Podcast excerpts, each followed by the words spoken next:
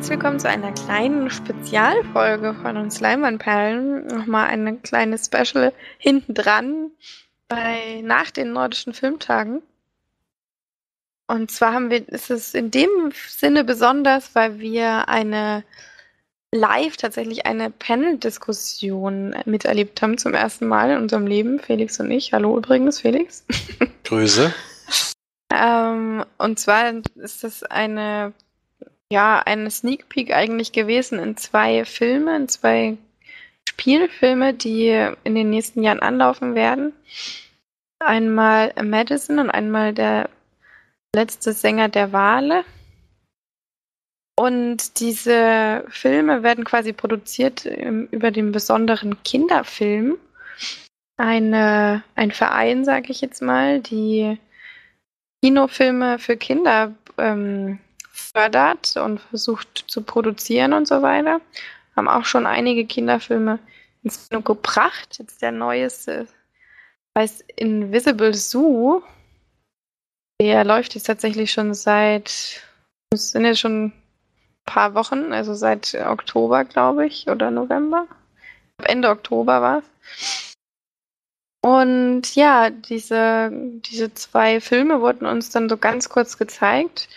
Einmal eben Madison in einer etwas längeren Version und einmal der, der letzte Sänger der Wale in einem quasi Teaser, den wir uns anschauen konnten im Kino. Und danach wurde dann quasi ein bisschen diskutiert. Einerseits von den Regisseuren, die so ein bisschen erzählt haben, wie, die, wie diese Entwicklung der Filme, wie das alles entstanden ist, was für Förderungen sie wie und ja, warum bekommen haben und ähm, wie die, diese ganzen Geschichten auch zustande gekommen sind. Und ja, das war sehr, sehr interessant und vor allem auch sehr besonders, finde ich. Und ja. Willst du da noch was sagen? ich erzähle gerade so viel. Es war auf jeden Fall außergewöhnlich, genau das überhaupt mal so mitzuerleben. Ich meine, vor Ort hat man es ja noch nicht mitbekommen, vor allen Dingen, dass es die Initiative gibt. Hatte ich jetzt bis dahin eigentlich auch noch nicht gewusst. Deswegen war es sowieso interessant.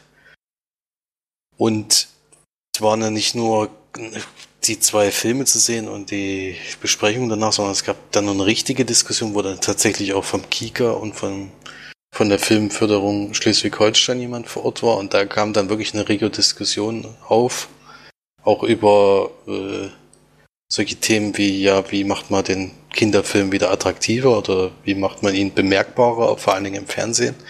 Das fand ich schon sehr interessant. Und die zwei Filme, ja, da kann man vielleicht noch kurz sagen, dass das eine ein Realfilm war, wo es um eine Bahnradfahrerin ging. Aber da spricht die Regisseurin noch gleich nochmal drüber. Madison. Madison das? in dem Fall.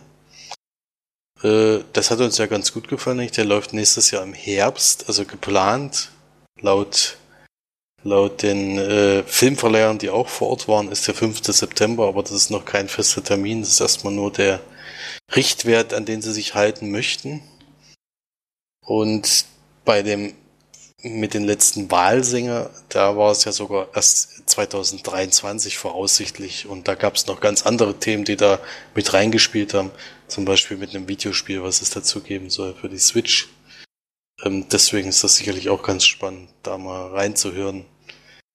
Und ja, also ich fand das sehr interessant und war froh, dass wir es mitgenommen haben. Eigentlich war es ja eher ein bisschen zufällig, dass wir da reingekommen, also dass wir das mitgemacht haben.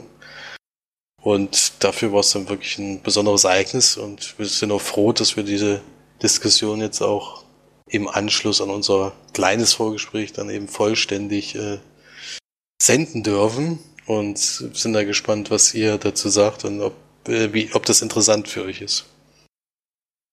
Ja, Madison hatte mir auch sehr gut gefallen. Also das war ja kein Trailer, den wir gesehen haben, sondern so, eine, so ein kleiner Einschnitt des Films. Mm, ich fand den sehr schön gedreht, also sehr ruhig. Keine hastigen Schnitte, zumindest in dem, wo wir es jetzt, das, was wir jetzt sehen konnten. Und da hatten wir auch tatsächlich einmal gesehen, wie sie gefahren sind. Und da war das jetzt nicht immer so hin und her und von da und von dort und von oben, von unten, von der Seite. Und äh, alle zwei Sekunden ein Schnitt oder noch schneller. Ähm, das fand ich sehr schön gemacht. Ähm, da erzählt sie dann auch noch drüber, wie, wie sie diese, diese Szenen gefilmt haben und so weiter. Ähm, also es ist wirklich eine sehr, sehr interessante also Diskussion im Nachhinein, weil die sowas, da kriegt man einfach wirklich einen Einblick, wie solche Filme überhaupt zustande kommen und was das alles bedeutet und wer da alles mitwirkt und so weiter. Und ja, bei dem anderen muss ich sagen, das war dann, ist vielleicht auch nicht unsere Zielgruppe, das war nicht so wirklich das, was ich, was mich jetzt anspricht. Also beim der letzte Sänger der Wale, das ist dann halt schon ja, ein anderer. ich glaube, es ist noch jünger, würde ich sogar sagen. Ja. So für sechs bis zehn oder sowas vielleicht. Zumindest von dem, was wir, sie haben ja wirklich so einen kurzen Teaser gesehen. Genau, ja. Und ähm, das, was sie ja so erzählt haben, klingt auch wieder sehr, also so eben nach Lehrbuch gemacht. So die der kleine Wal ist ein bisschen trottelig, dann hat er noch so einen Sidekick, dann kommt noch so eine so eine starke, unabhängige Orca-Dame dazu und sowas. Ist dann schon ein bisschen, für mich wieder ein bisschen zu, zu viel Klischee. Aber ähm, bei Kinderfilmen darf das ja. Genau, da darf das auf jeden Fall und vor allem ist es trotzdem sehr interessant zu sehen. Und falls ihr euch wundert, ich sage zwischendrin immer mal ähm, und nächste Folie oder nächst, äh, zum nächsten. da, die haben da eine Power-Präsentation gezeigt, die wir jetzt natürlich nicht anheften. Aber falls ihr euch da wundert, das ist sehr, es ist eben. Also meistens waren das Bilder. Bilder von vom, also am Anfang waren es schon so eher Unterpunkte, die wir gezeigt bekommen haben, wo aber eigentlich auch auf jeden Punkt eingegangen wird. Also es ist jetzt nicht schwierig, da das nachzuverfolgen, wenn man es jetzt nur hört. Und ja, bei, bei den Filmen, also bei, vor allen Dingen bei dem Film mit dem Wahlsänger, äh, waren es dann schon Bilder aus den Filmen, die man noch gesehen hat, die allerdings gezeichnet waren. Äh, das hat uns ja sehr gut gefallen. Dieses 3D-animierte war äh, war dann nicht so unseres, aber ich glaube, da haben wir auch zu viel in der Region jetzt schon gesehen und im Kinderfilmbereich gibt es da ja wirklich viel. Aber ich denke mal, für ab sechs bis zehn Jahre oder sowas für Kleine ist das optimal, so diese er weiß unter, ja noch gar nicht, wo es hingeht. Es kann natürlich auch sein, dass es genau. eine total schöne Geschichte wird. Ähm, das war ja überhaupt das Interessante, dass äh, also man kann zu diesen besonderen Film anscheinend mit einer Idee schon hingehen. Ich dachte ja immer, man muss auf jeden Fall wenigstens ein fertiges Drehbuch haben oder man muss eine klare Vorstellung haben, wie dieser Film aussehen wird. Wahrscheinlich hat man die in dem Moment auch, aber hier haben sie ja dann zum Beispiel gesagt, wir schreiben jetzt an dem Drehbuch. Und da war eigentlich schon die Finanzierung und die ganze Planung, was, wenn man das so verfolgt hat, war eigentlich schon, schon fertig. Das hat mich dann schon überrascht, dass man, ich meine, wir sind da auch, äh, wir kennen uns da auch nicht aus, das merkt man natürlich gleich, aber äh, das hätte ich jetzt nicht, hätte ich jetzt nicht gedacht, dass das dann sozusagen erstmal mit drin wird, erstmal überhaupt angefangen, äh, wie das dann alles ablaufen soll. Und ja, war für mich auch äh, sehr, sehr spannend mitzuverfolgen. Na dann verabschieden wir uns jetzt, würde ich sagen. Und ihr könnt mal reinhören in diese Panel-Diskussion und gerne auch ein paar Kommentare dalassen, wenn ihr wollt, ihr das fandet und ob euch sowas allgemein auch noch mehr interessieren würde. Dann könnten wir das vielleicht nächstes Jahr wieder in die Wege leiten. Dann viel Spaß beim Reinhören und bis nächste Woche. Tschüss. Tschüss. Hallo und herzlich willkommen zur Veranstaltung der Initiative der besondere Kinderfilm im Rahmen der Nordischen Filmtage hier in Lübeck. Vorneweg ein ganz großes Dankeschön an das Team der Nordischen Filmtage, an Franziska und Florian, dass wir hier zu Gast sein können. Herzlichen Dank. Ich bin sehr stolz, sagen zu können, dass wir hier gemeinsam Dinge auf der Leinwand sehen werden, die zuvor noch niemand auf der Leinwand gesehen hat. Ähm, bis wir aber dazu kommen und dann auch ins Gespräch kommen, noch ein paar Sätze zu der Initiative der besondere Kinderfilm, was bisher passiert ist und was jetzt alles so kommt. Also den meisten hier ist es sicherlich vertraut, dass die Initiative ein sehr außergewöhnlicher Verbund ist mit sehr vielen verschiedenen Partnern und ein zusätzlicher Baustein innerhalb der Förderlandschaft ist. Ähm, mit der Durchführung dieser Initiative seit 2013 ist der Förderverein Deutscher Kinderfilm betraut. Und ähm, das heißt in Personen gesagt, die Hanne Reifgers, die ja gerade Fotos macht, und meine Wenigkeit. Also äh, wir sind mit der Organisation der Initiative beauftragt. Es ist ja ein zwei Stufen, ein dreistufiges Modell. Es werden originäre Stoffe für Kinder gefördert, in der Entwicklung und schließlich auch in der Produktion. Und weil es sehr eindrücklich ist, kommt jetzt die nächste Folie mit den ganzen Partnern. Und das sind eben sehr, sehr viele. Es sind nunmehr 26 Mitglieder in der Initiative und davon sind 17 Finanziers, die im Endeffekt auch Geld in die Entwicklung und Produktion der Stoffe geben.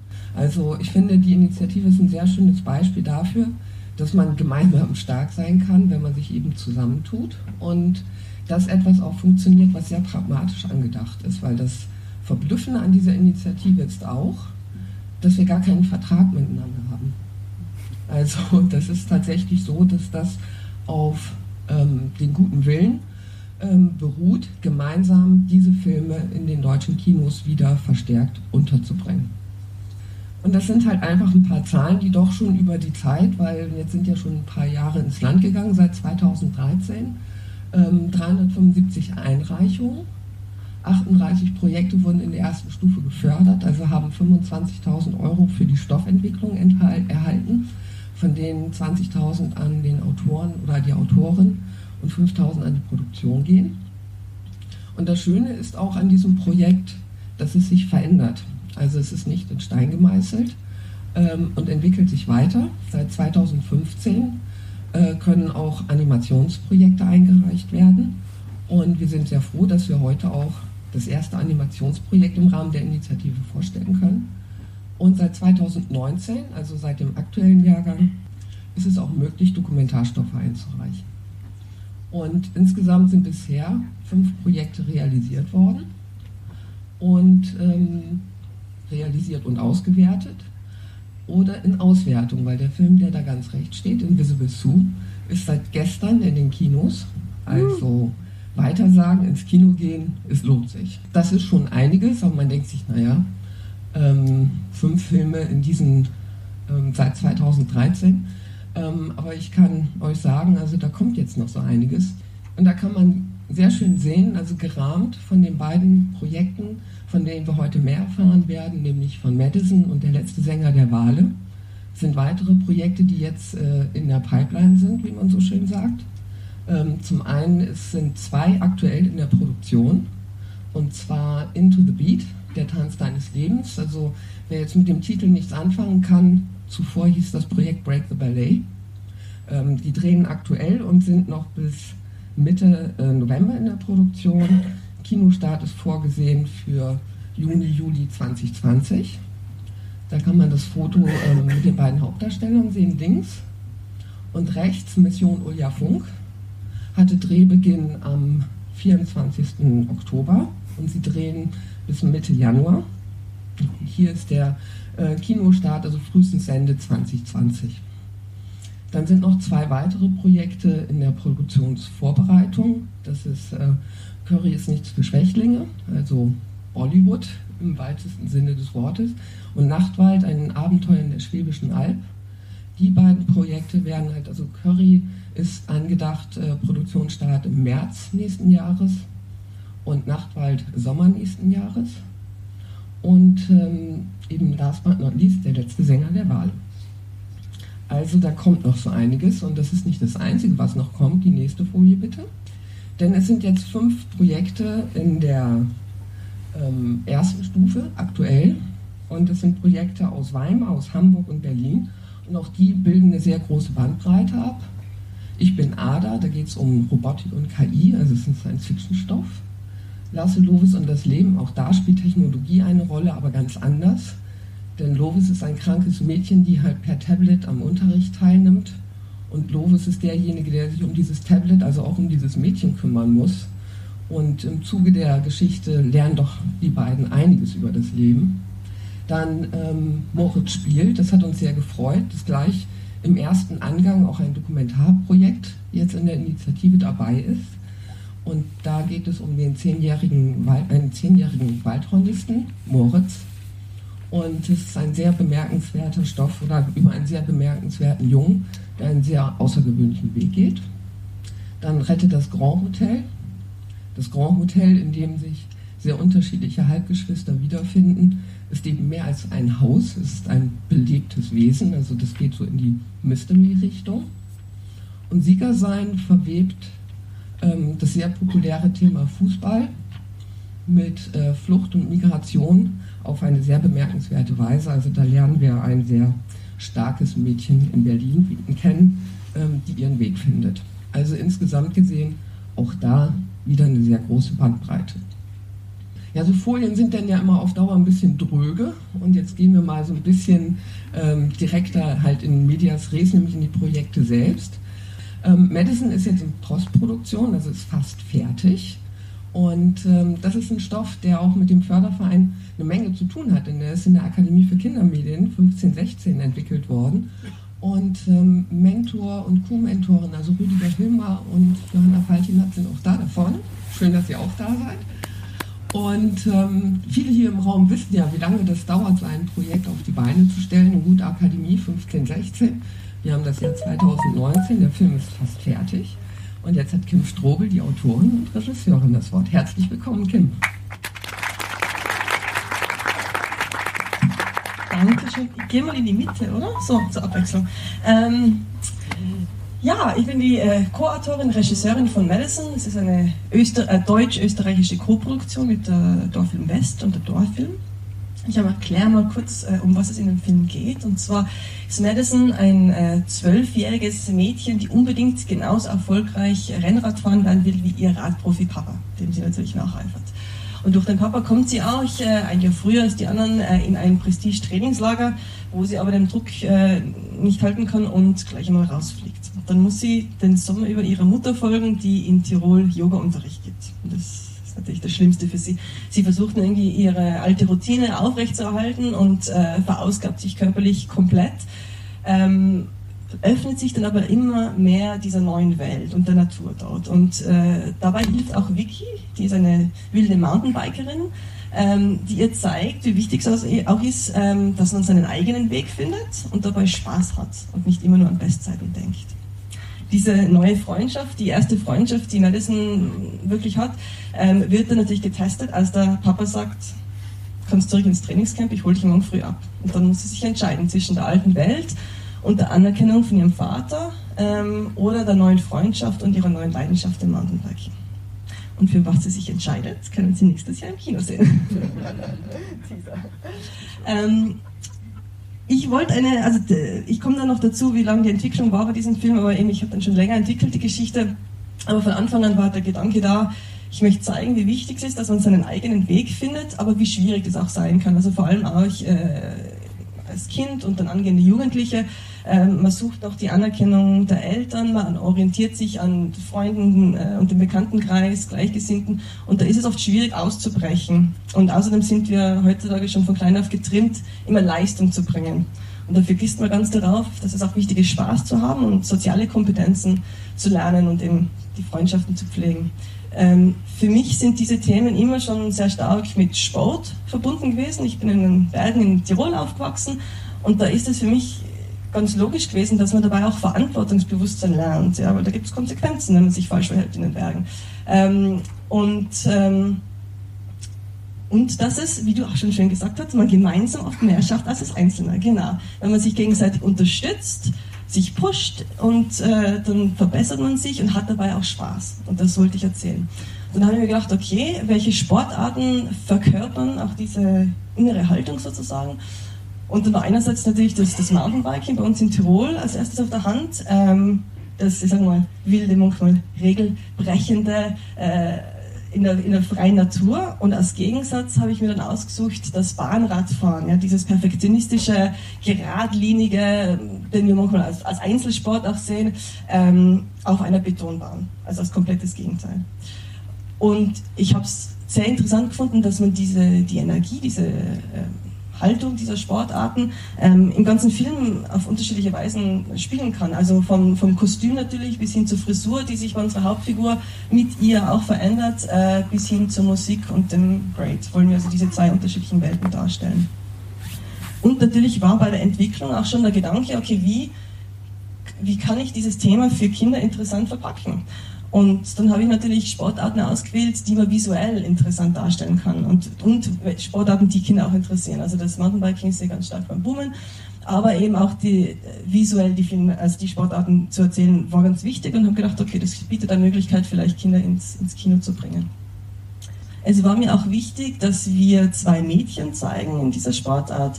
Ähm, einfach um Ansporn zu geben ähm, für junge Mädchen da draußen, ähm, dass man nicht Angst haben muss vor Sportart wie dem Mountainbiken, wo vielleicht noch mehr Jungs unterwegs sind. Genau. Und ein ganz glücklicher Zufall nächstes Jahr ist, dass Madison, Madison ist ein Mädchenname, ist aber auch eine äh, Disziplin auf der Bahn, eine Radbahn-Disziplin. Das ist ein Zweier-Mannschaftsbewerb. Ähm, und nächstes Jahr bei den Olympischen Spielen in Tokio ist Madison nicht nur ähm, wieder olympisch, es war schon mal olympisch für die Männer, aber zum ersten Mal auch für Frauen. Und das ist ein super, Zufall. Ist fühlt sich gut an für den Kinostart. Ähm, genau. Ah, und dann wollte ich noch was erzählen über die Entwicklung. Das ist vielleicht interessant für Autoren, die da sind und Produzenten. Ein langer Entwicklungsweg, darum habe ich es mal aufgeschrieben. Ich habe sogar schon vorher, ich weiß nicht, ob ihr das wisst, angefangen vor der Akademie. Also Sommer 2015 war ich mit dem Stoff schon bei der Drehbuchklausur in Kitzbühel. Dann im Herbst aber gleich äh, bei der Akademie für Kindermedien in Erfurt. Äh, da hört man dann äh, im Juni 2016 auf und äh, habe für das Projekt auch den Bauhaus Boyer Medienpreis bekommen. Dann habe ich die Dorfilm angesprochen und die haben gesagt, okay, ja, sie kommen an Bord, möchten das gerne machen, als Co-Produktion eben und habe dann ab Ende 2016 mit Milan Dor als Co-Autor angefangen, die Geschichte zu entwickeln. Wir haben dann eingereicht, im April, 20, äh, April 2017 reicht man ein, das Treatment, hat dann bis Juni die Zusage fürs Drehbuch, dann haben wir gleich Schreiben angefangen. Jänner 2018 dann das Drehbuch eingereicht, im März hat man dann die Förderempfehlungen. So, dann haben wir uns noch gedacht, ja, wir drehen im Sommer 2018. Motiviert sind wir hineingestartet, haben schon erste Castingrunden gemacht. Und dann ist das Problem ähm, mit diesen Förderzusagen, die dann teilweise natürlich etwas spät sind. Und, und Bayern wäre dann erst im Juli kommen und dann haben wir kurzfristig sagen müssen, okay, das ist uns zu spät, wir wollten Juli schon drehen anfangen. Wir haben es verschoben und haben jetzt heuer, dafür diesmal ein bisschen früher gedreht, ähm, Anfang Mai bis Anfang Juli, 38 Drehtage.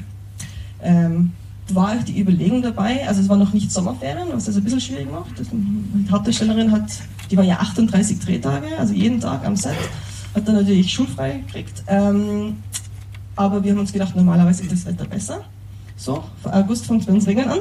Wir haben dafür noch einen Monat lang Regen und Schneefall vom ersten Treter gehabt im Mai, aber das weiß man halt nie, wenn man viel draußen dreht. Ähm, genau, aber da haben wir gedreht äh, und sind dann gleich in den Schnitt und sind, wie du gesagt hast, jetzt schon in der heißen Phase, Postproduktion. Wir haben also Picture Lock, ähm, aber Sounddesign, Musik wird jetzt gerade noch fertiggestellt. The Great kommt nächste Woche ähm, und Mischung dann im Dezember, genau. Aber sind. Und dann haben wir ja Verleih, haben wir Farbfilm und den Filmladen in Österreich und äh, planen ähm, Anfang Herbst nächsten Jahres in die Kinos zu kommen und überlegen uns, ob wir vielleicht auch eine kleine Sommertour machen können äh, durch Gebiete, die eben thematisch zum Film passen, also Bikeparks oder sowas oder Regionen, dass man da schon mal Interessierte findet und dann ähm, die dann allen anderen erzählen, wie toll der Film ist, dann kommst du ins Kino. Die Förderer, die wir gekriegt haben, erzähle ich vielleicht auch mal kurz auf, dass man sieht, wie viele da involviert sind. Also Kike ist federführend, MDR ist auch dabei. Wir haben FFA, BKM, FFF, MDM und DFFF auf der deutschen Seite. Und von den Österreichern haben wir das Filminstitut, ORF, äh, den Wiener Filmfonds, Cine Tirol, wo wir gedreht haben, und FISA. Also viele, viele Leute, die involviert sind. Ähm, aber jetzt würde ich euch einmal einen Ausschnitt zeigen. Das ist das erste Publikum. Ähm, der Ausschnitt, ähm, also wie gesagt, Picture Lock, aber noch nicht degraded, keine Tonmischung etc., ähm, ist von äh, relativ früh im Film. Madisons Papa holt sie gerade ab und bringt sie in das Trainingscamp. Und dann sehen wir mal, wie es ihr dabei geht.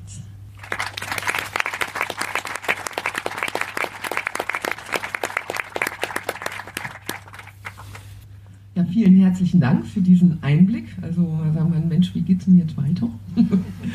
ähm, gibt es jetzt direkt Fragen an die Kim zu dem Projekt Madison? Kinostart ist wann? Anfang Herbst 2020 ist jetzt einmal geplant. Wie habt ihr gecastet? Äh, sollten die Mädchen alle schon Radfahren können? Also oder Radsportlerinnen sein? Also Radsportlerin nicht. Wir haben es versucht. Also der Patrick Dreikhaus hat, äh, hat für uns gecastet. Ich habe am Anfang gesagt, schau auch bitte in den Vereinen, vor allem dort, wo man vielleicht drehen in der Nähe. Und er hat dann gleich schon gemeint, okay, das ist schwierig. Also dass du da jemanden findest, das ist schon totaler Glücksfall. Aber wir haben das rausgeworfen sozusagen in den Äther geschaut und es haben sich auch nicht viele gemeldet vom Radsport. Und wie dann die ersten Casting-Tapes von Schauspielern reinkommen sind, hat man gemerkt, also was für ein Level das ist natürlich, was die können müssen. Und da ist es schwierig für eine Radsportlerin da mitzuhalten. Ähm, wir haben eben zweimal gecastet. Einmal, wo wir gedacht haben, wir drehen schon letztes Jahr. Ähm, die Mädchen haben natürlich Radfahren können müssen, haben das auch gerne im Casting gesagt und dann haben wir auch schon mal letzten Sommer ein Konstellationscasting gemacht, wo man dann merkt, okay, wer kann wirklich Radfahren? Das haben wir dann im Bikepark ausprobiert. Ähm, die Felice, Felice Ahrens ist die Hauptdarstellerin, hat auch gesagt, ja, sie fährt viel Rennrad mit dem Papa und so, der ist wirklich auch, äh, der, also nicht Profi, aber halt der fährt viel Rennrad. Ähm, und äh, inwiefern das stimmt, weiß ich nicht, aber sie ist sehr talentiert. Also wir haben ja dann auch vor dem Dreh Möglichkeiten gegeben, in Erfurt an der Bahn zu trainieren und ist, die ist wirklich ein Naturtalent. Also die ist aufgestiegen und dann schon gleich runtergefahren. Der Trainer wollte sie am liebsten behalten, also die ist super. Und darum wollte sie auf dem Rennrad viel selber drehen. Also so viel wie möglich selber machen wir haben auch zwei Tester gehabt. Wir haben uns mal überlegen müssen, wie dreht man denn das auf der Bahn überhaupt? Und haben dann versucht, zuerst mit einem Quad vorne wegzufahren, mit der Kamera hinten drauf. Aber die Bahnräder haben ja auch keine Bremsen. Und da ist es auch für die Profis psychologisch ungut gewesen, irgendwie hin zum Riesengefährt herzufahren. Und das Quad kann auch nicht so die, die Geschwindigkeit halten, weil in den Steinkurven muss es dann wieder schneller werden, dass es nicht runterrutscht. Und dann sind wir aufs E-Bike gekommen äh, und haben die Arimini auf einer Kraxe hinten einem Fahrer draufgegeben und der ist dann mit dem E-Bike so mit 30 km/h wusch vor denen hergefahren und dann ist es eine Gewöhnungssache, dass die Fahrer sich an die Kamera gewöhnen und immer sich mehr trauen, an die Kamera ranzufahren. Und das hat auch die Felice dann gut können und, äh, und das war dann das Beste sozusagen. Also nach diesen Testversuchen irgendwann hat das eigentlich dann relativ gut geklappt und ist dann auch recht flott gegangen, genau. Beim Mountainbiken hat sie weniger Erfahrung gehabt und das haben wir alles gedoubelt. Also schon allein wegen den Drehzeiten mit den Kindern natürlich. Ähm, da haben wir so viele Spielszenen in Tirol noch gehabt, da haben wir dann äh, in der Früh und dann am späten Nachmittag oft noch mit den Doubles einfach die Mountainbike-Fahrten eingefangen, als Action-Unit, als kleinere sozusagen und dazwischen mit der First Unit die Spielszenen gedreht, ja. Dann ansonsten vielleicht auch im, im Nachgang. Also tausend Dank, Kim, und wir freuen uns sehr auf den ganzen Film.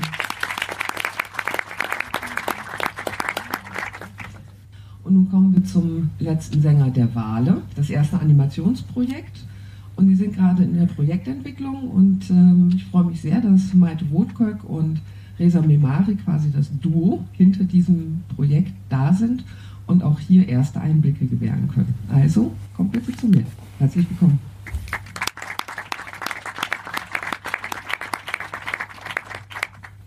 Ja, hallo. Wir ähm, zeigen euch heute einen kleinen Einblick in unser Projekt Der letzte Sänger der Wale, der, wie Margret ja gerade sagte, hier gerade in der Projektentwicklung ist bei dem besonderen Kinderfilm.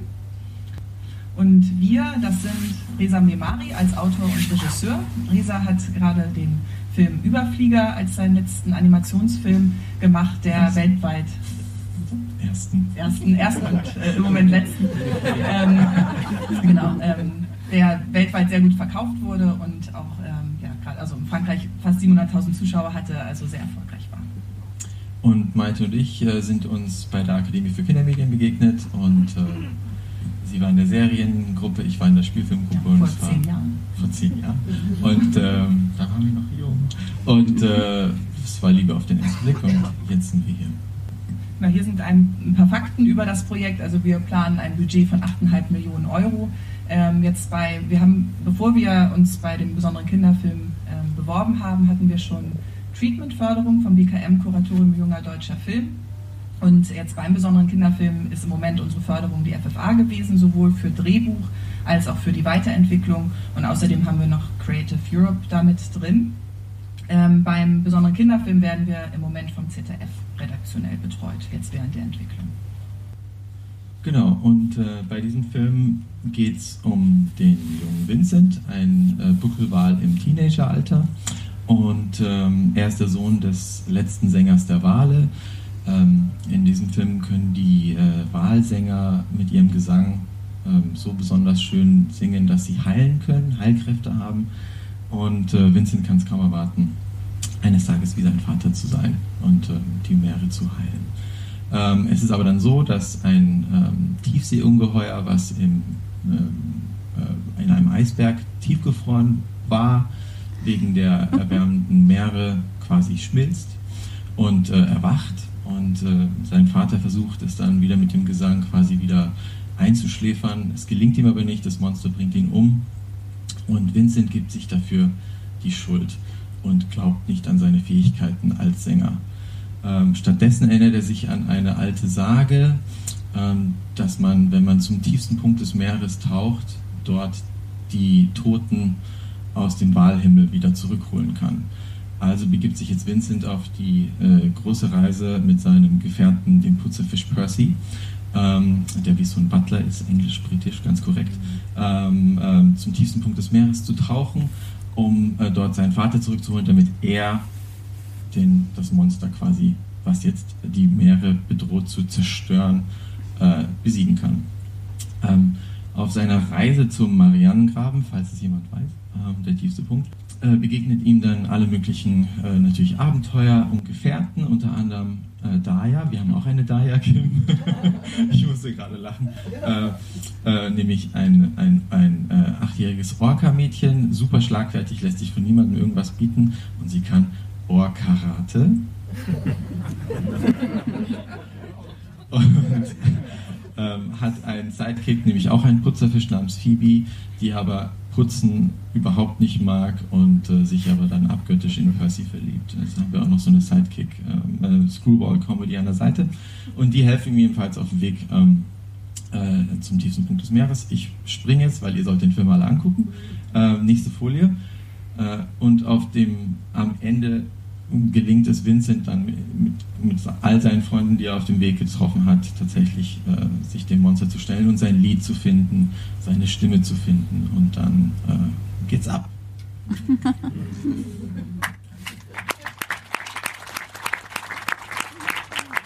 Wir zeigen euch jetzt den ähm, vor wenigen Tagen ja, sozusagen gerenderten Teaser, der auch noch nicht ganz fertig ist. Äh, wir müssen noch ein bisschen an der Lichtstimmung arbeiten, aber ansonsten ist er fertig und wir sind auch ganz gespannt, ihn jetzt zum ersten Mal auf dem großen Bildschirm zu sehen.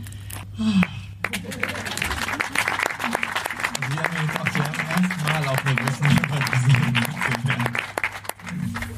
Genau, das ist, äh, ist ein Teil unseres Teams. Uwe Heidschötter hat die Character Designs gemacht und ähm, wird auch an dem Film, Kinofilm dann mitarbeiten. Und äh, wir haben einen isländischen Komponisten, ähm, so einen, einen, Nachwuchskomponisten im Moment noch. Ähm, der, an den sind wir rangekommen, weil Risa beim Schreiben sehr durch die Musik von Sigur Ross inspiriert wurde und wir dann mit der Managerin Kontakt aufgenommen haben. Und die sagte, gut, Sigur Ross äh, steht leider nicht zur Verfügung. Die machen gerade tatsächlich eine kreative Pause. Ja, leider. Ja. Aber äh, sie könnte uns einen Komponisten vermitteln, der viel mit denen zusammengearbeitet hat. Und das ist eben dieser Daniel Bjarnason, der jetzt auch schon die Musik für den Teaser gemacht hat. Genau, jetzt, ähm, jetzt, zeige ich euch noch kurz, äh, weil es noch gewünscht war, wie, wie sowas entsteht. Auf der nächsten Folie gerne. Genau, nächste Folie. Und zwar ähm, zum Character Design wollte ich euch jetzt einfach nur den Prozess zeigen. Ähm, äh, Uwe hat sich rangetastet, weil Wale wirklich schwierige Tiere sind zu zeichnen. Also die haben komische Augen an komischen Stellen. Ähm, und ähm, äh, wir mussten, also er musste erstmal gucken, wie er das am besten äh, so auch verniedlichen, aber auch irgendwie versimpeln konnte und hat sich dann so langsam, wie ihr seht, rangetastet, äh, wurde immer klarer in der Sprache, es wurde auch immer, ich sag mal, attraktiver. Ähm, äh, und ähm, genau, nächste Folie. Und dann, als wir dann ganz unten rechts fertig waren, musste das in 3D umgewandelt werden. Äh, Emily, die da oben sitzt von Ulysses, die kennt das. Das ist dann erstmal ein weiterer Prozess. Ähm, äh, dann tatsächlich 3D, äh, das auch in 3D gut aussehen zu lassen, ohne dass es kalt oder merkwürdig aussieht. Und dann geht man vom Turnaround zum Modell, dann kommen Details dazu, dann kommen Texturen dazu und am Ende dann den Vincent. Genau, eine, eine, Schwierigkeit war, wie man den Wal von vorne gut aussehen lassen kann, weil die eben die Augen an den Seiten haben, genau. damit, man, ja, genau, damit man die auch noch sieht. Und man muss auch dazu sagen, der Trailer ist jetzt nicht der Kino-Trailer, das heißt, das ist ein Teaser. Wir haben, also das ist nicht stellvertretend für die Qualität, die wir dann im Kino haben werden. Wir denken, dass wir da nochmal eine Stufe drauf, drauflegen können. Genau, und auf der nächsten Folie seht ihr nämlich eine Besonderheit, wie wir diesen Teaser hergestellt haben, weil der nämlich komplett in einem ähm, Echtzeit Spiele-Engine Spiele-Engine hergestellt wurde. Ähm, und also diese Engines sind, werden tatsächlich jetzt immer mehr auch für Kinofilme oder für im Moment noch für Serien vor allem benutzt und sind aber eigentlich für Games ausgelegt. Ähm, das hat so aus Produzentensicht den Vorteil, das werdet ihr auch noch auf einer späteren Folie sehen, dass wir eben nicht nur diesen Kinofilm machen wollen, sondern auch noch weitere äh, ja, Auswertungsmöglichkeiten mit dieser Geschichte oder mit diesem Universum ähm, planen. Ähm, und was das an kreativen Vorteilen hat. Und also, genau, wenn man das eben einmal baut in diesem Engine, kann man das für alles Mögliche benutzen. Unter anderem eben für ein Game, für eine Serie, für AR oder VR Experiences. Und es gibt aber auch kreative Vorteile und da kann Reda was zu sagen. Genau, also aus Regiesicht ist es halt super, weil man ähm, wirklich bis zum also quasi bis zum Schluss iterieren kann. Bei einem Standard, ich sag mal, herkömmlichen Weg muss man sehr früh sich festlegen als Regisseur und sagen, das ist jetzt so. Teilweise eineinhalb Jahre vorher, bevor man quasi das Endbild sieht. Und wir haben jetzt bei einer Spiele-Engine die Möglichkeit, wirklich bis zuletzt zu verfeinern und Sachen zu verändern und zu sagen, Moment, die Kamera gefällt mir doch nicht oder die Statue ist zu weit links, die muss mehr nach rechts. Können wir alles noch verändern? Haben wir hier auch getan. Das Studio hasst mich. äh, ich habe davon voll Gebrauch gemacht. Ähm, äh, aber ähm, ja, es hat Spaß gemacht. Und da, also das ist jetzt sozusagen die Co-Produktionsstruktur für den, nur für den Kinofilm erstmal. Das heißt, wir finanzieren recht viel aus Deutschland. Ähm, wir werden mit Kanada co-produzieren. Da haben wir auch schon einen Co-Produzenten. in der Tschechischen Republik ist jetzt der Teaser entstanden. Da ist ähm, das Studio in Prag, PFX Studios, die den komplett hergestellt haben und äh, wirklich unter, wie Resa auch sagte, unter Blut, Schweiß und Tränen und sich eben auch voll reingehangen haben, damit diese, der Look vom Game Engine irgendwie annähernd an eine Kinoqualität dran Wir wollten halt keine, keine Videospielästhetik. Ja. Fandet ihr das gelungen? So? Ja, okay, gut. Genau. Achso, und wir sind noch in, in Gesprächen mit einem vierten Land, das ist Frankreich oder Irland.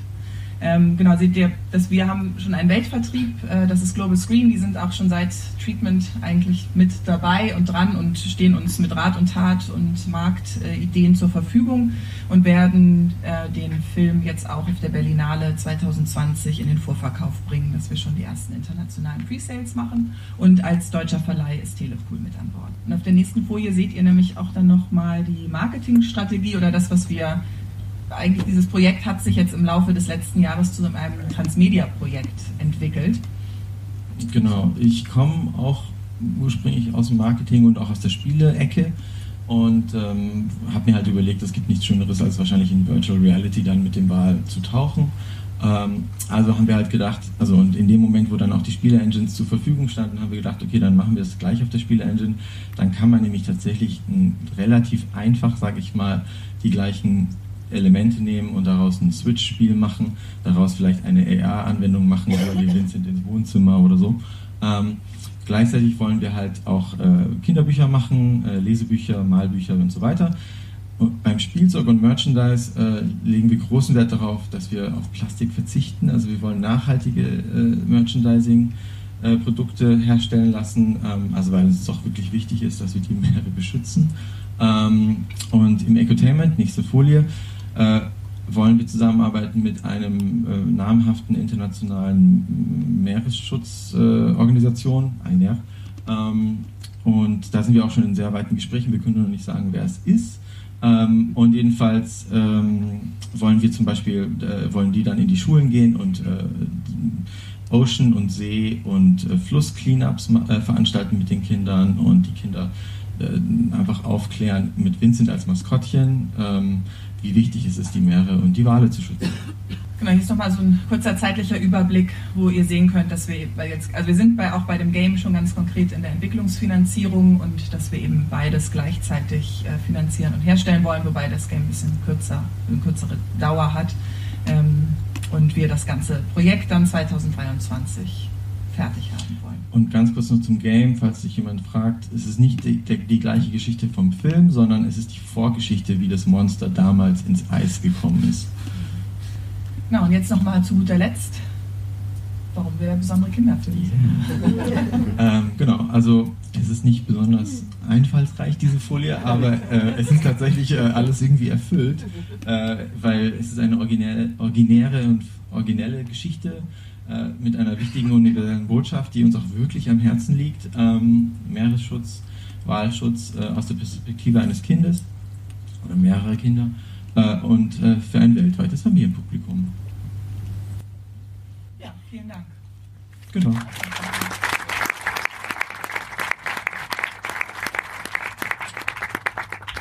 Ja, vielen herzlichen Dank. Ähm, jetzt auch die nächste Folie und während ich jetzt ähm, ähm, für die folgende Diskussion noch zwei weitere Gäste auf die Bühne nach vorne bitten möchte, nämlich Helge Albers, den Geschäftsführer der ähm, Filmförderung Hamburg-Schleswig-Holstein und Stefan Pfeffle vom Kinderkanal. Ähm, wenn jetzt noch jemand eine Frage an Resa und Malte hat, bevor wir in die Diskussion gehen, gerne besteht da jetzt auch die Möglichkeit dazu. Ich hätte eine Frage. Ja. Habt ihr denn in, in, das Game, was da mit entsteht, ist das Teil des Produktionsbudgets oder habt ihr das komplett separat finanziert? Komplett separat. Ist nicht Teil des Produktionsbudgets, sondern wird komplett als separates Projekt finanziert. Und ihr seid aber auch Hersteller oder gibt es da einen eigenen Publisher, der das übernommen hat? Ähm, also die Idee ist, dass wir der Hersteller sind und wir dann nur, also wir werden natürlich jemanden haben, der das dann äh, aus, der das published und auswertet, ähm, so wie, wie ein Verleih im Grunde, aber wir wollen im Moment wollen wir das so strukturieren, dass wir der Hersteller bleiben und auch die Rechte daran behalten. Also was wird das Game kosten? Ähm, wir haben so als erste Schätzung eine halbe Million.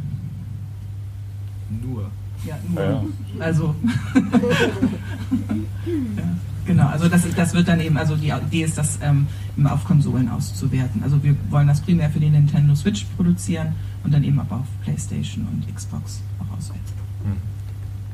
Ja, herzlichen Dank. Nun sitzen wir in der, in der kleinen Runde beieinander. Ähm, wir fangen hier vorne an, aber wenn bei euch Fragen sind, macht euch bitte bemerkbar. Ich kann auch relativ gut von hier unten sehen, wenn eine Frage da ist. Ähm, möchte aber jetzt erstmal zu meiner Linken anfangen ähm, mit äh, Stefan und Helge, weil jetzt habt ihr ja gesehen, also was jetzt so aktuell in der, in der Pipeline ist. Und es geht ja auch so ein bisschen darum, jetzt zu gucken, ja, wie sind denn bisher so die Erfahrung mit der Initiative auch aus, aus Sicht der ähm, beteiligten Fernsehsender und beteiligten Förderer, die Erfahrung und ähm, wo sind auch die Erwartungen und Wünsche? Dann, dann fange ich mal an. Naja, der Kinderkanal ist ja seit Anfang an, seit 2013, äh, bei der Initiative beteiligt, die in starkem Maße auch vorangetrieben wurde von äh, unserer Intendantin beim MDR, der Carola Wille. Äh, der Kinderkanal bietet äh, für die Filme, die in der Initiative entstehen, äh, unseren wichtigsten Filmsendeplatz an, den wir haben. Das ist der Freitagabend, der sogenannte Lollywood-Platz. Um 19.30 Uhr laufen da die Filme bis kurz vor 21 Uhr.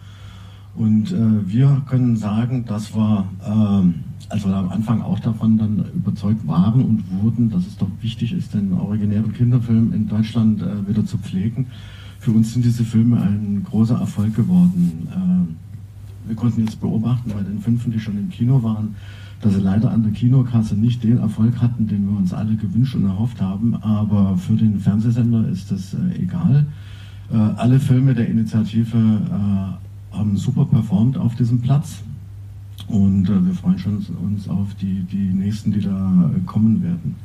Seit Dreivierteljahr jetzt haben wir auch noch einen weiteren äh, äh, Spielfilmplatz am Sonntagnachmittag, der ist neu. Im Moment dient er dazu, die Filme vom Freitagabend zu wiederholen. Also kommen dann die besonderen Kinderfilme auf diesem Platz auch. Äh, auch dieser äh, Spielfilmplatz wird vom Publikum angenommen äh, am Wochenende. Deshalb läuft das schließlich auch am Wochenende nicht nur von den Kindern, sondern es sind so ein bisschen mehr so Family-Plätze. Also wir kriegen da ein recht großes Publikum und äh, sind mit der Initiative sehr zufrieden. Wie wir gesehen haben an der äh, Auflistung der Filme, die bisher schon gemacht wurden und der, die noch kommen, ist ein sehr breites Themenspektrum äh, abgebildet. Ähm, sehr viele Probleme, Sorgen, aber auch Wünsche und Sehnsüchte von Kindern äh, werden in diesen äh, Filmen reflektiert und es wurden schon sehr viele verschiedene Genres auch abgeliefert innerhalb der Initiative. Das ist was, was uns äh, besonders freut. Äh, wir stehen auch auf solche Genrefilme. Die finden ihr Publikum, äh, wie gesagt, äh, gerne noch ein bisschen mehr im Kino, aber bei uns im Fernsehen auf jeden Fall. Und äh, dass dieses breite Spektrum abgedeckt wird, äh, ist für uns in dieser Initiative sehr wichtig. Es kommen da ja jetzt auch mit den neuen Filmen, die Margret schon angekündigt hat, noch ganz viele verschiedene Filme. Ich habe gerade gedacht, ähm, ah, es gab schon, vor, schon ewig lange her, gab es mal diesen äh, berühmten Kinderfilm Die Kletter-Ida. Also so einen Actionfilm als Genrefilm innerhalb der Initiative könnte ich mir zum Beispiel auch mal ganz gut wieder vorstellen. Ja, also, also ich kann, kann bei dem Thema jetzt nur bedingt aus, aus meiner langjährigen Erfahrung sprechen. Ich bin ja erst seit 1. April im Amt, aber äh, muss grundsätzlich sagen, dass ich die, die Initiative natürlich sehr begrüße. Also äh, alles, was es äh, uns erleichtert, äh, den oft recht kleinteiligen, mühsamen, langsamen äh, Entwicklungs- und äh, Produktionsprozess und Finanzierungsprozess vor allen Dingen äh, im Kinobereich zu beschleunigen, zu irgendwo die Überholspur zu finden, ist, ist glaube ich, richtig und, und ich bin sehr dankbar dafür, dass es diesen Ansatz gibt grundsätzlich. Ähm, und mache mir ein bisschen Sorgen darum, dass in der Tat die, die Kinoergebnisse der Filme, die bisher fertiggestellt wurden, ein bisschen hinter den Erwartungen zurückgeblieben sind. Äh, da geht es mir natürlich ein bisschen anders als Kinoförderer. Äh, sind mir die Kinoergebnisse nicht egal, sondern wir müssen es natürlich mit dieser Initiative dann auch schaffen, äh, Kinozuschauer zu erreichen. Da gibt es sicherlich noch Verbesserungsbedarf. Man muss natürlich auch sagen, dass jetzt bei fünf fertiggestellten Filmen die, die, die Erfolgsquoten im Kino, so wie der Markt funktioniert, sind eben so, dass nicht jeder Film immer erfolgreich sein kann. Äh, das ist keine Entschuldigung, aber äh, auch eine Realität, mit der wir uns äh, beschäftigen müssen. Gleichzeitig macht es immer wieder Sinn, bei jedem neuen Projekt immer wieder sehr darauf zu achten, dass es wirklich kinotauglich ist, dass es eine Erzählgrammatik, eine, eine Sprache findet, die im Kino wirklich besonders ist und die den Raum wirklich komplett ausleuchtet, sozusagen in allen in der ganzen Klaviatur, die Kinofilme eben leisten kann. Ja, das ist sicherlich, also wir sind natürlich jetzt sehr gespannt mit dem Kinostart von Invisible Sue ähm, gestern. Also wie gesagt, weitersagen, alle reingehen. Da ist ja auch sehr viel im Vorfeld passiert und wir hoffen halt so, ähm, Alex, ihr seid mit 130 Kopien jetzt raus? Es ist einfach, der Kinomarkt ist ein extrem schwieriger Markt geworden. Und es ist freilich auch so, ähm, du hast es ja schon gesagt, es sind bisher fünf Filme, äh, die durch die Auswertung gegangen sind. Und dieses Segment hat es ja lange, also originäre Kinderstoffe im Kino hat es lange einfach gar nicht gegeben. Es braucht auch so ein bisschen Zeit, bis das Publikum auch sich in Anführungszeichen auch daran wieder gewöhnt, dass es solche Filme aus Deutschland gibt, die halt eingesetzt werden. Vielleicht jetzt also, ihr hattet ja schon gesagt, also äh, gerade du auch, Stefan, also dass das für euch als Sender so sehr wertvolle Content ist und der sehr gut funktioniert. Ähm, was jetzt ja auch ähm, besonders ist, ist, dass in der Projektentwicklung gibt es ja weitere Finanzierung seitens eines Förderers und äh, auch schon eine redaktionelle Begleitung. Bei euch ist ja das ZDF mit dabei. bei Madison war es so, ihr habt diesen Schritt übersprungen. Ihr seid direkt von der ähm, Drehbuchförderung in die Produktionsförderung gegangen oder Produktionsempfehlung, wie es ja bei uns heißt. Äh, in der Projektentwicklung, das ist ja auch nicht so üblich, dass wenn man halt in die äh, weitere Projektentwicklung geht, dass man schon eine redaktionelle Begleitung hat. Also ich, ich kann nur sagen, ich finde es super. Wir hatten, wie gesagt, die Katrin Pilz vom ZDF, ähm, mein erstes Mal mit einer quasi Fernsehredaktion, mit der ich auch selber zu tun hatte. Ähm, und das war wirklich, also es ist immer noch, ist super. Eigentlich müsste ich gerade Drehbuch schreiben, ähm, aber ähm, läuft Ast rein. Ähm, ganz tolle äh, Kommentare.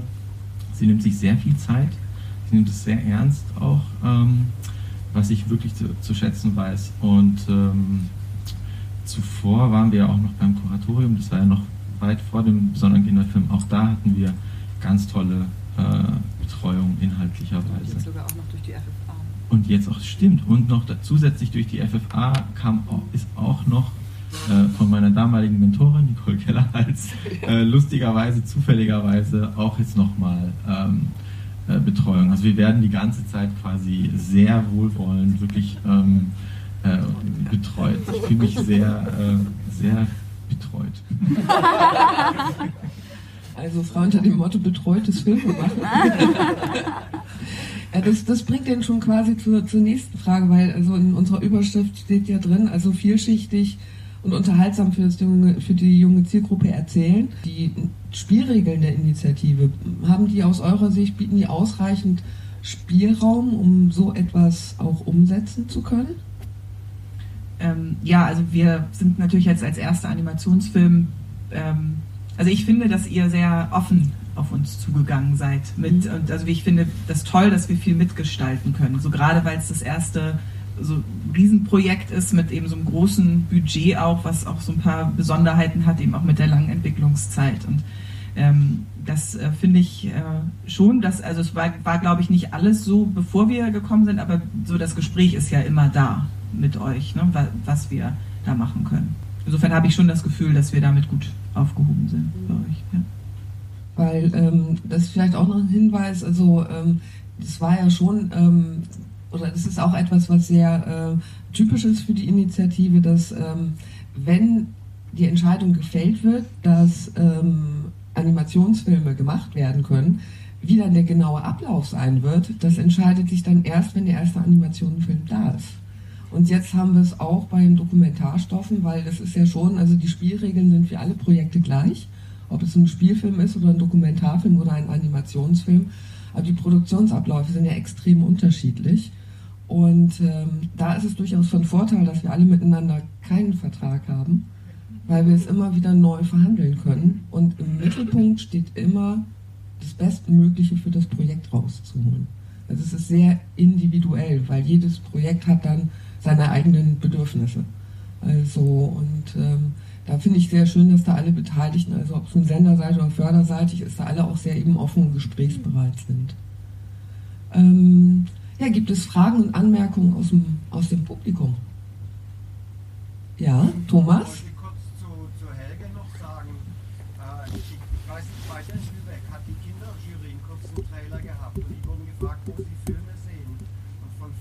Filmliteraten Kindern schlau aufgeweckt blieb, hat kein einziges äh, berichten können, dass es irgendwie Filme überhaupt noch im Kino kommt. Also es ist eine, eine Herkulesaufgabe äh, in den nächsten fünf Jahren, die vor uns allen äh, äh liegt, dass sich daran, daran wieder was ändert. Das sehe ich auch so. Also das ist natürlich auch eine Aufgabe, die, die sozusagen auch sehr stark die Eltern und die Schulen betrifft. Nicht? Also da, da gibt es äh, die, die, die, Kinder sehen immer die Filme, äh, mit denen, in die sie reingehen dürfen. Und äh, natürlich müssen sie auch interessieren und die Kinder ansprechen, ist klar, aber selbst dann äh, ist, glaube ich, der Impuls auch aus dem Elternhaus und aus den Schulen heraus wichtig. Äh, Na klar.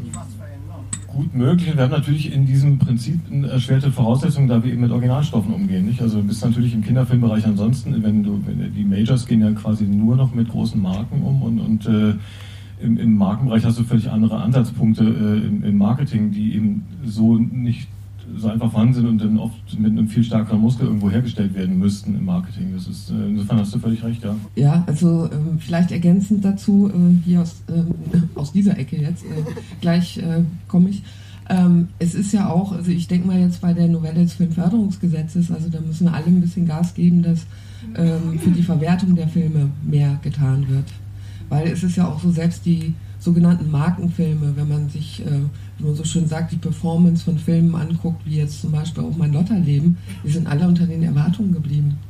Also ähm, wie man Kino als Ort für Kinder erschließt und wir brauchen auch Daten. Also es wird sehr notwendig, dass die FFA auch in ihren Statistiken nicht erst ab 10 anfängt, sondern äh, wirklich auch die 3- bis 9-Jährigen komplett erfasst. Weil wir bei den Kinderfilmen können wir ja nicht mal sagen, wie viele von den Besuchern, also jetzt von den 1,5 Millionen, die Jim Knopf geguckt haben, wie viele sind davon Kinder gewesen, wie viele waren Erwachsene? Also man kann versuchen, das zu errechnen, aber man hat keine genauen Zahlen. Und das ist ein Problem, weil wir wissen zu wenig über die junge Zielgruppe. Und es gibt Studien, in denen, wenn Kinder gefragt werden, wo sie Filme gucken, wo Kino überhaupt keine Antwortmöglichkeit mehr ist. Also Kino fällt dann unter die Rubrik Theater oder Konzerte. Also das ist dann äh, raus, aber spielt in der Rezeption von, von Filmen kaum noch eine Rolle. Und da würde ich mich Thomas ja anschließen, das ist so Alarmstufe Rot, ähm, wo natürlich die Initiative auch ein bisschen die Augen dafür öffnet, weil wir eben sehen, wie es mit den Filmen läuft oder auch nicht läuft, aber auch das ganze Umfeld. Und wenn man eben mit Kindern in Gespräch kommt, ins Gespräch kommt oder wenn man halt auch sieht, wie die Filme bei Festivals laufen und ähm, eben in Vorführungen, wo halt Kinder nicht aus der freien Wildbahn freiwillig ein Kinoticket kaufen müssen, sondern äh, wo es halt ähm, nicht eben der erste Markt ist, sondern der zweite oder dritte Markt, da laufen die Filme richtig gut und werden auch von der Zielgruppe gemocht. Und im Fernsehen laufen sie halt auch gut. Darf ich noch ganz kurz ja. zum, zum Kino sagen? Ich glaube aber dann müssen die, die Tickets müssen günstiger werden. Ja, wollte ich sagen. Ach so. Also weil, weil wenn ein Kind für 0 Euro gestreamt oder 4,99 Euro, äh, äh, keine Ahnung, was es kostet, ähm, Netflix gucken kann, mhm. dann, dann ist, und aber dann für 30 Euro am Ende mit Popcorn und so äh, aus dem Kino rauskommt, ähm, ich glaube, das geht so nicht. Also es müsste eher so subventionierte Kinokarten geben. Ähm, da möchte Petra Rockenfelder was dazu sagen. Ja. Da kann ich mich natürlich nicht zurückhalten. Petra Rockenfeller, Kinobetreiberin. Ähm, die Tickets, die hier angesprochen werden, wir müssen da jetzt mal ganz klar sagen, das sind Multiplexpreise, das sind, wenn dann auch von 30 Euro gesprochen wird, das ist eine Popcorn-Packung für 6, 7 Euro. Es gibt etliche Kinos, die ganz andere Preise haben, die auch ganz anders ähm, Kinder in Kino sozialisieren. Und da muss ich auch sagen, auch da muss natürlich in der Förderung einiges passieren, dass Kinos die Möglichkeit haben, die engagiert im Kinder- und Jugendfilmbereich sind, tatsächlich auch ähm, Unterstützung kriegen und nicht, ich muss jetzt echt sagen, nicht Witzbeträge kriegen, um selbst Workshops umzusetzen oder Festivals mitzupushen oder Filme mit darzustellen und so weiter. Das sind ganz, ganz viele Sachen, wo das Tolle ist, dass tatsächlich durch die Initiative ähm, ich bin auch im Vorstand der AG Kinogilde, das ist immer so schön, das steht immer am Anfang. Das finde ich immer gut, wenn, dies, wenn natürlich hier aufgerufen wird. Ähm, aber tatsächlich, äh, die Produkte, die ich jetzt gesehen habe, sind die ersten, wo auch wir klar gesagt haben von der AG Kinogilde, ähm, wir haben die mit begleitet. Das sind die ersten Filme, die ich jetzt sehe, wo ich äh, tatsächlich glücklicherweise auch in der Jury der beim besonderen Kinderfilm das Treatment schon gelesen habe. Und ich glaube, da wird sich eine Menge ändern aber, und da muss ich auch sagen, wenn 20 Jahre lang keine originären Filme wirklich gepusht worden sind, dann kann das nicht in fünf Jahren oder sechs Jahren sich auf einmal ändern. Aber es ändert sich. Es ändert sich viel zu langsam, auch für mich. Ich bin sehr ungeduldig. Und äh, das, was ich aber gesehen habe, gibt mir sehr viel Hoffnung. Es sah super aus. Danke.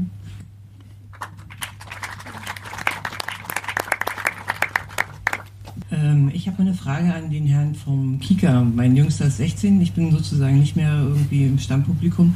Gibt es auf dem Kika ein Kinojournal? Das würde sich ja quasi anbieten, äh, vor diesem Sendeplatz am Freitag oder am Sonntag eine Viertelstunde zu informieren, was in der nächsten Woche kommt, was sich sozusagen dann inhaltlich auch an den äh, Filmen orientiert, die da gezeigt werden und somit eine Reichweite kriegt. Das ist was, worüber ich mich seit Jahren ärgere, dass regelmäßig, wenn äh, in irgendwelchen Radio, sei es Deutschland Radio Kultur oder sonst irgendwo, Filme empfohlen werden, der Kinderfilm fällt hinten runter. Und im Allgemeinen sind es die Eltern, die entscheiden, zumindest bis zum Alter von zehn Jahren.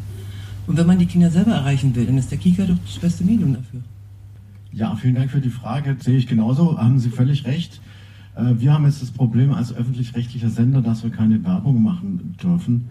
Äh, ein Kinojournal könnte man äh, durch redaktionelle Betreuung vielleicht so hinkriegen, dass es dann nicht wie Werbung aussieht. Aber natürlich, natürlich macht man da dann auch auf Kinopremieren aufmerksam. Und es, es ist am Ende auf jeden Fall ein Gang auf so einem schmalen Grat, wo wir auch für angegriffen werden, dann das.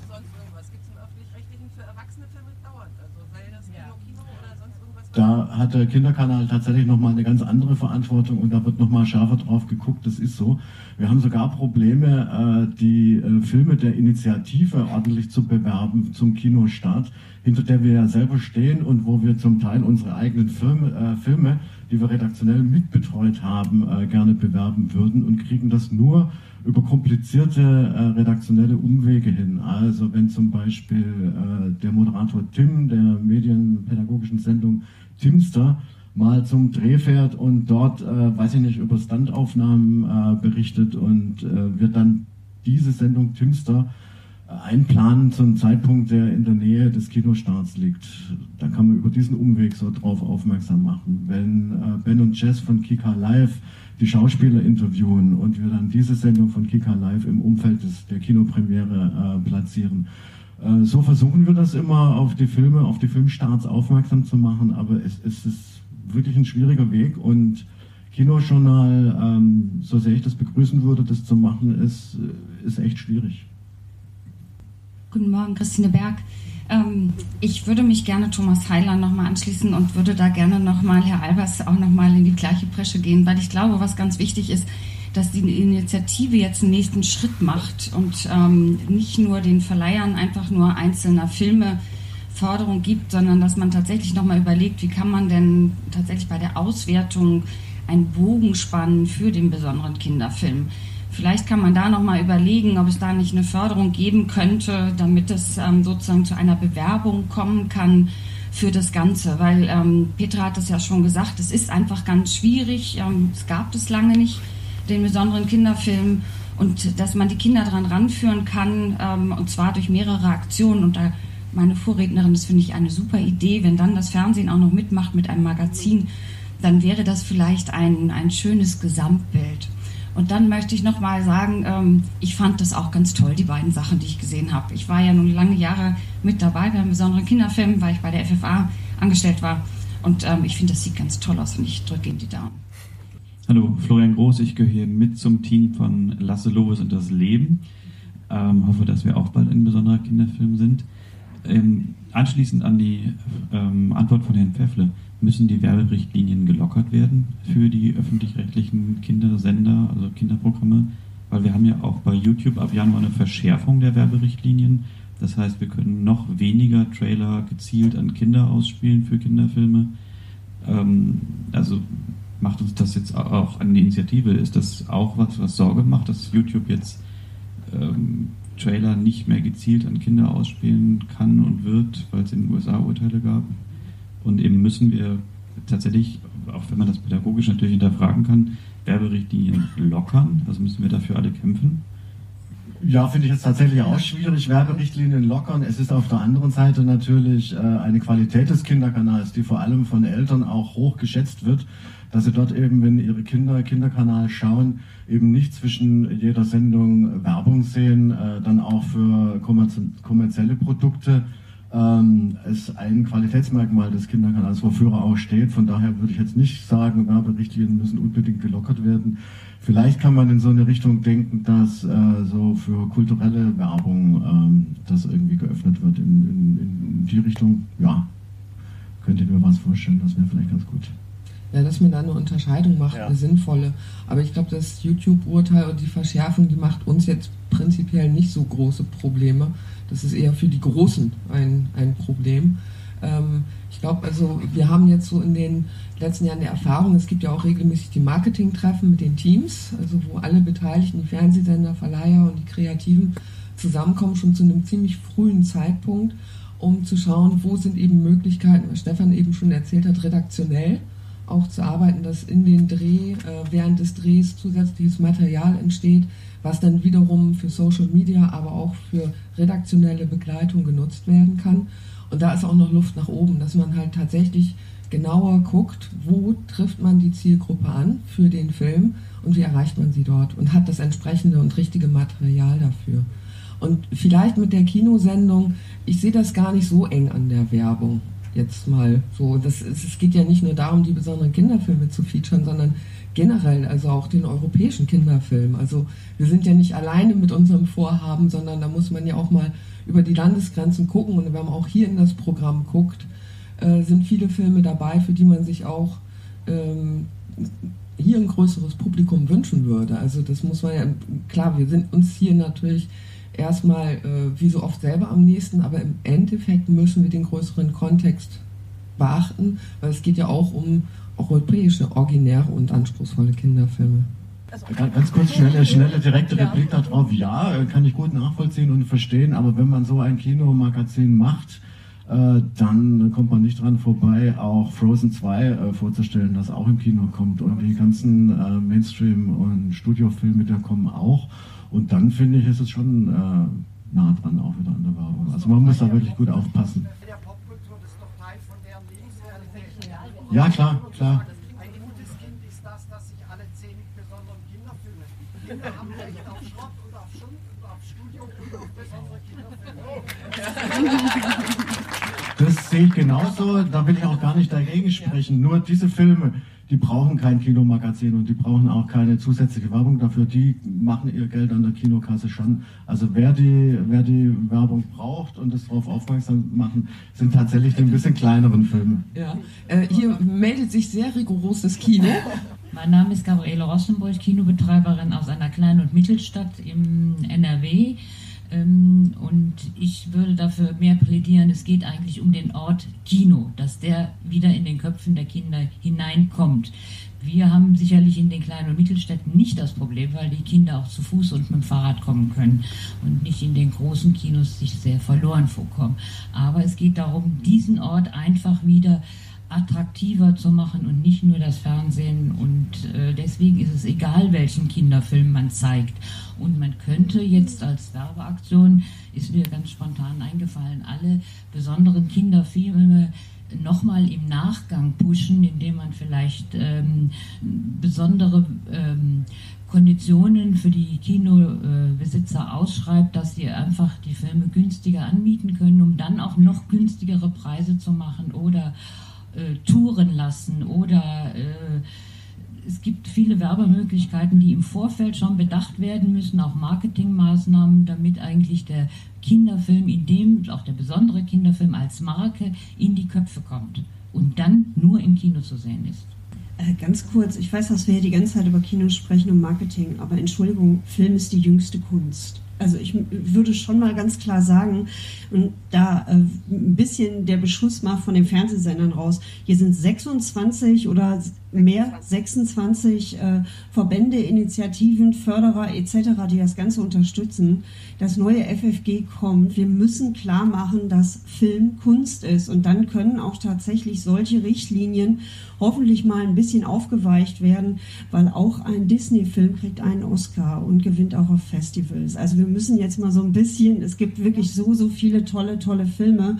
Und äh, normalerweise sage ich immer Kino, Kino, Kino. Jetzt muss ich echt mal sagen Film, Film, Film. Und das ist Kunst und das muss auch äh, im öffentlich-rechtlichen Fernsehen bitte auch mal einen Stellenwert wie Musik und was weiß ich nicht haben. Ich wollte noch ganz kurz was sagen, während ja. zu diesem Zusatzmaterial, äh, was sehr wichtig ist. Ich war von Anfang an auch immer dahinter, okay, wir müssen was mitnehmen beim Dreh. Das ist immer im Endeffekt eine Geldfrage dann auch, weil es eine Zeitfrage ist. Ja, weil es geht dann, sobald man was vor der Kamera macht, ist das wieder Kinderarbeitszeit, geht wieder vom Hauptdreh weg. Und das wenige Geld, das man hat, will man eh vor die Kamera stecken. Aber wenn es da vielleicht ein separates Budget gibt, das man eben schon während des Drehs irgendwie, wo man Zugriff hat, dann könnte man einen extra Drehtag machen oder irgendwie was aufmachen, dieses ganze Material sammeln und dann hat man das auch bei der Vermarktung dann. Ja, wir haben ja derzeit das große Problem, also das ist, da, da kommen wir, also an diese Wand laufen wir permanent, dass, ähm, wie soll man sagen, also Förderung ist hierzulande wirklich und dann und dann und dann und dann. Also Vermarktung steht auch im Filmförderungsgesetz, Marketing steht nur ein einziges Mal im Gesetz und zwar ganz hinten bei den Kinos ähm, erstmal müsste es vielleicht sowieso öfter drinstehen, aber dass Vermarktung schon eine Rolle in der Stoffentwicklung zu spielen hat und dann auch im Dreh und dass dann teilweise nur Sachen als Vorkosten abgerechnet werden können oder gar nicht, ähm, da ist von allen, also ich weiß nicht, Helge, wie siehst du das? Also so eine Flexibilisierung in der Förderung, dass halt eben auch in der Stoffentwicklung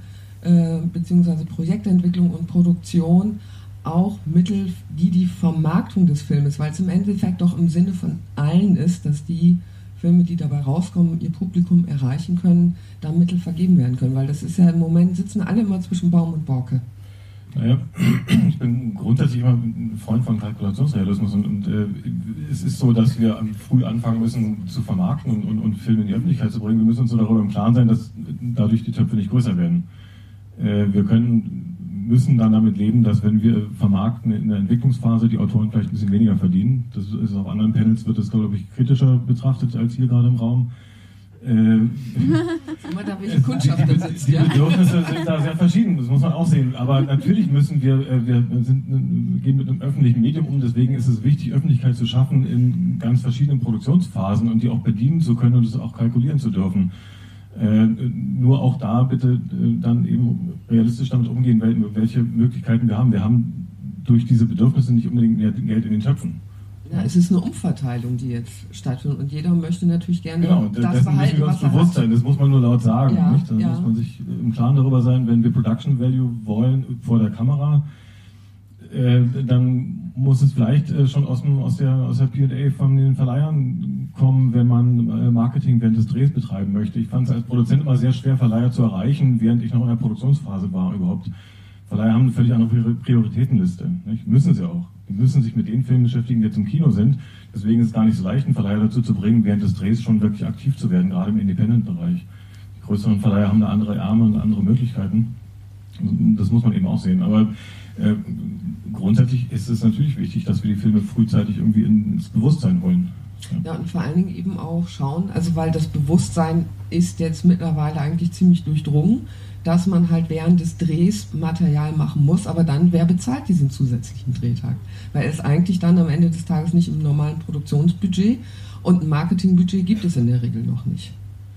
Also ich wollte einfach nur was anmerken und zwar glaube ich, sollte es ein Marketingbudget geben, wäre es aber auch wichtig, dass die Leute auch wissen, wie sie es am besten vermarkten, weil nur weil es das Budget gibt, glaube ich nicht, dass jeder weiß, wie man den Film am besten vermarktet, beziehungsweise was man dann mit dem Material überhaupt anfängt. Ja, ja klar. Also nach Geld zu rufen ist immer sehr einfach, äh, aber eigentlich sollte vor jedem Geldruf eine Idee stecken.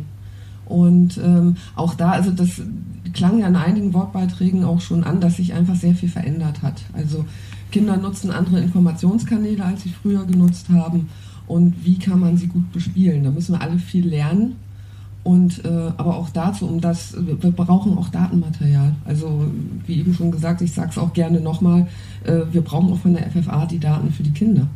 Aber ich wollte fragen, könnte man das jetzt nicht auf den besonderen Kinderfilm bezogen vielleicht so machen, dass ihr eine Art Agentur beauftragt vom besonderen Kinderfilm, dass die Projekte, die ausgewählt werden, als weiteres Goodie, I know, Finanzierung ist eine andere Sache, aber ähm, als weiteres Goodie werden die sozusagen entweder geschult im, Mark im sinnvollen Marketing, was ist mein USP, lalala, und, ähm, und dann einfach zu begleiten und äh, bis zur Übergabe an den Verleiher, das wäre halt eigentlich echt cool. Ähm, Resa, also wir hatten so eine sehr ähnliche Idee und haben es bei FFA beantragt und haben es nicht bekommen. Der Antrag ist abgelehnt worden. Also als Förderverein Deutscher Kinderfilm im Topf der Verleiher zu fischen hat nicht funktioniert. ähm, da muss man aber auch sagen, da ist das Gesetz auch sehr stark oder diese Art der Förderung ist sehr stark auf klassische Verleihförderung ausgerichtet. Wir waren da die absoluten Exoten. Ähm, und das ist eben auch ein Problem. Es, ist, es mangelt an Flexibilität. Kann man noch irgendwo anders Geld herholen? Äh, Wir sind jetzt am Überlegen, also was, was wir machen, weil wir haben 30, also es ist da ja auch für uns ist es ja neu jetzt, also als kleiner Nebensatzförderverein Deutscher Kinderfilm, gemeinnütziger Verein, ähm, 30 Prozent Eigenmittel. Ups. Aber wir haben die aus der Branche zusammengekriegt. Wir hatten das Geld. Aber haben die Förderung dann trotzdem nicht bekommen. Gut, also da will ich jetzt auch gar nicht rumjammern, sowas passiert. Also Das zeigt aber auch, also für mich ist die große Lektion daraus, dass so wie die Verleihförderung funktioniert, das nicht kompatibel ist mit dem, was du gesagt hast. Also dass man bestimmte Dinge ausprobiert oder äh, Agenturen beauftragt und ähnliches, weil Verleihförderung funktioniert danach Trailerherstellung, was kosten die Plakate, was ist dieses, jenes, solches, ist sehr haptisch. Aber sowas Übergeordnetes, was auch mehrere Filme betrifft, wo andere von profitieren können, das ist so im, im Kopf noch nicht so, so drin. Also da müssen wir halt überlegen, also ähm, auch wieder europäische Filme mitgedacht, was man da vielleicht auch gemeinsam mit Verleihern in, in Polen, wo eine Menge passiert, und in Benelux, äh, was man da vielleicht zusammen auf die Beine stellen kann, vielleicht mit europäischer Förderung, weil es, es muss was passieren. Ich hatte noch eine andere Sache. Ähm, äh, ich sitze mit der Bettina Buchler jetzt nochmal in, in der Jury äh, hier im Festival, Kinder- und Jugendfilmjury, und sie macht ja den äh, Prädikat, also. Filmbewertungsstelle in Wiesbaden. Danke, vielen Dank. Ähm, und äh, dieses Prädikat besonders wertvoll ist halt einfach auch sehr viel wert. Und ich, ich fände es nicht schlecht, wenn es einen Button gäbe, ein, ein Siegel, ähm, wie auch immer, das muss besonders cool sein, damit die Jugend und Kinder äh, das darauf anspringen. Ich würde es vielleicht nicht besondere Kinderfilm nennen, weil für mich dann die Jugend komplett raus ist und die Familie auch raus ist. Äh, aber irgendwie eine Art Spongy oder was auch immer man dann nimmt, aber einfach ein Siegel zu, zu finden, was, wo, wo, man dann daraus vielleicht auch den, eine Magazinsendung machen kann oder keine Ahnung, äh, um darüber zu sprechen. Ja, also das Interessante ist ja, der besondere Kinderfilm als Name ist ja in primär eine äh, B2B-Marke, also eine Business-Marke. Das hat so direkt mit den Kindern relativ wenig zu tun. Wir haben, wir haben das Logo und bei den Filmen, bei denen es passt und die es möchten, die können es gerne einsetzen. Und bis zu einem gewissen Punkt macht es auch Sinn, aber das ist sicherlich ein Name, der bei Kindern selbst nicht besonders wirksam ist. Und bei dem Vorhaben, was wir jetzt leider nicht machen können, wollten wir natürlich auch testen, inwieweit das beim Publikum taugt oder nicht. Also das ist ja immer ein im Trüben fischen. Ähm, das hätten wir gerne rausgefunden, weil manchmal wundert man sich, manchmal funktionieren auch sehr klare Sachen, weil einfach draufsteht, was drin ist und kein fancy Fantasiename dahinter ist. Aber so als äh, brancheninterne ähm, ähm, zur Kommunikation für die Initiative funktioniert es, aber nach außen hin, ob es wirklich tauglich ist für die Vermarktung, das ist die andere Frage, weil die Filme alle, also das hatte ich eben ja schon gesagt, im Mittelpunkt steht das Bestmögliche für jeden einzelnen Film zu tun. Und wie man halt dann im Endeffekt die große Stärke, nämlich die Vielfalt, unter ein gemeinsames Dach packt, ist, also das ist sehr, sehr tricky. Es war sehr interessant, jetzt bei einer anderen Branchenveranstaltung, wo ich mit einem niederländischen Verleiher gesprochen habe, weil jetzt mit Siegeln und Festivalteilnahmen, es gibt ja diese Plakate, die so mit diesen Lorbeerkränzen so zugeteckt sind, da ich gesagt, das bringt mir überhaupt nichts. Das interessiert niemanden. Also, das ist dann auch, also, das sind so Sachen, die hätten wir eben gerne rausgekriegt. Also, fahren Leute auf so ein Siegel ab oder finden sie es einfach cool zu wissen, alle halbe Jahre kommt so ein toller deutscher Film. Und da gehe ich hin. Weil der letzte war toll und die sind so unterschiedlich. Und, aber wie man das, das hinbekommt, ob das mit einem Siegel ist, mit einem Namen, ähm, ich, ich würde sagen, im Zweifel kriegt man es mit guten Filmen hin. Ähm, ja, aber das ist dann auch wieder zu einfach gesagt. Gibt es denn Überlegungen, die Vermarktungsplattform mit in die Initiative zu holen? Also ich sag mal ein Ströer oder auch ein böses Google oder so, dass die halt Medialeistungen reingeben als Teil der Initiative? Also das Thema Marketing wird beim nächsten runden Tisch, der findet nächstes Jahr im Juni statt, wieder eine Rolle spielen und ähm, da muss man über alles nachdenken. Also wer ist da möglich? Ähm, erwünscht und, und geht. Also ist halt dann auch eine Entscheidung, also wen möchte man in diesen Kreis auch aufnehmen. Ähm, beziehungsweise wer denn wirklich auch ähm, was Gute wäre und das nicht nur zum sogenannten Whitewashing nutzt. Also so Feigenblatt können wir nicht gebrauchen. Also das ist ja auch eine Stärke bei den vielen. Die sind alle dabei, weil sie es wirklich gut finden. Sonst würde das auch nicht seit 2013 in dieser Konstellation funktionieren. Also da brauchen wir, also das müssen überzeugte Leute sein, weil sonst geht es nicht. Und da ist es dann, weil es so viele sind, wenn es wenn es dann nicht mehr die Überzeugungstäter in Anführungszeichen sind, dann kann das auch ganz schnell implodieren. Ich kann mich an, äh, einen, angekündigten, an einen angekündigten Film in eurem Programm ähm, vor vier Jahren erinnern von Fatih Akin. Existiert der noch? Sehr gutes Gedächtnis. Das ist tatsächlich ein Projekt, das äh, zurückgezogen wurde. Das wurde nicht weiter verfolgt. Das kann auch passieren, ähm, dass, dass Projekte sterben. Schade, ja. Okay. Dann herzlichen Dank an ähm, Malte und Resa und Kim für diese tollen Einblicke. Und vielen Dank an Stefan und Helge für die Diskussion und die Beiträge.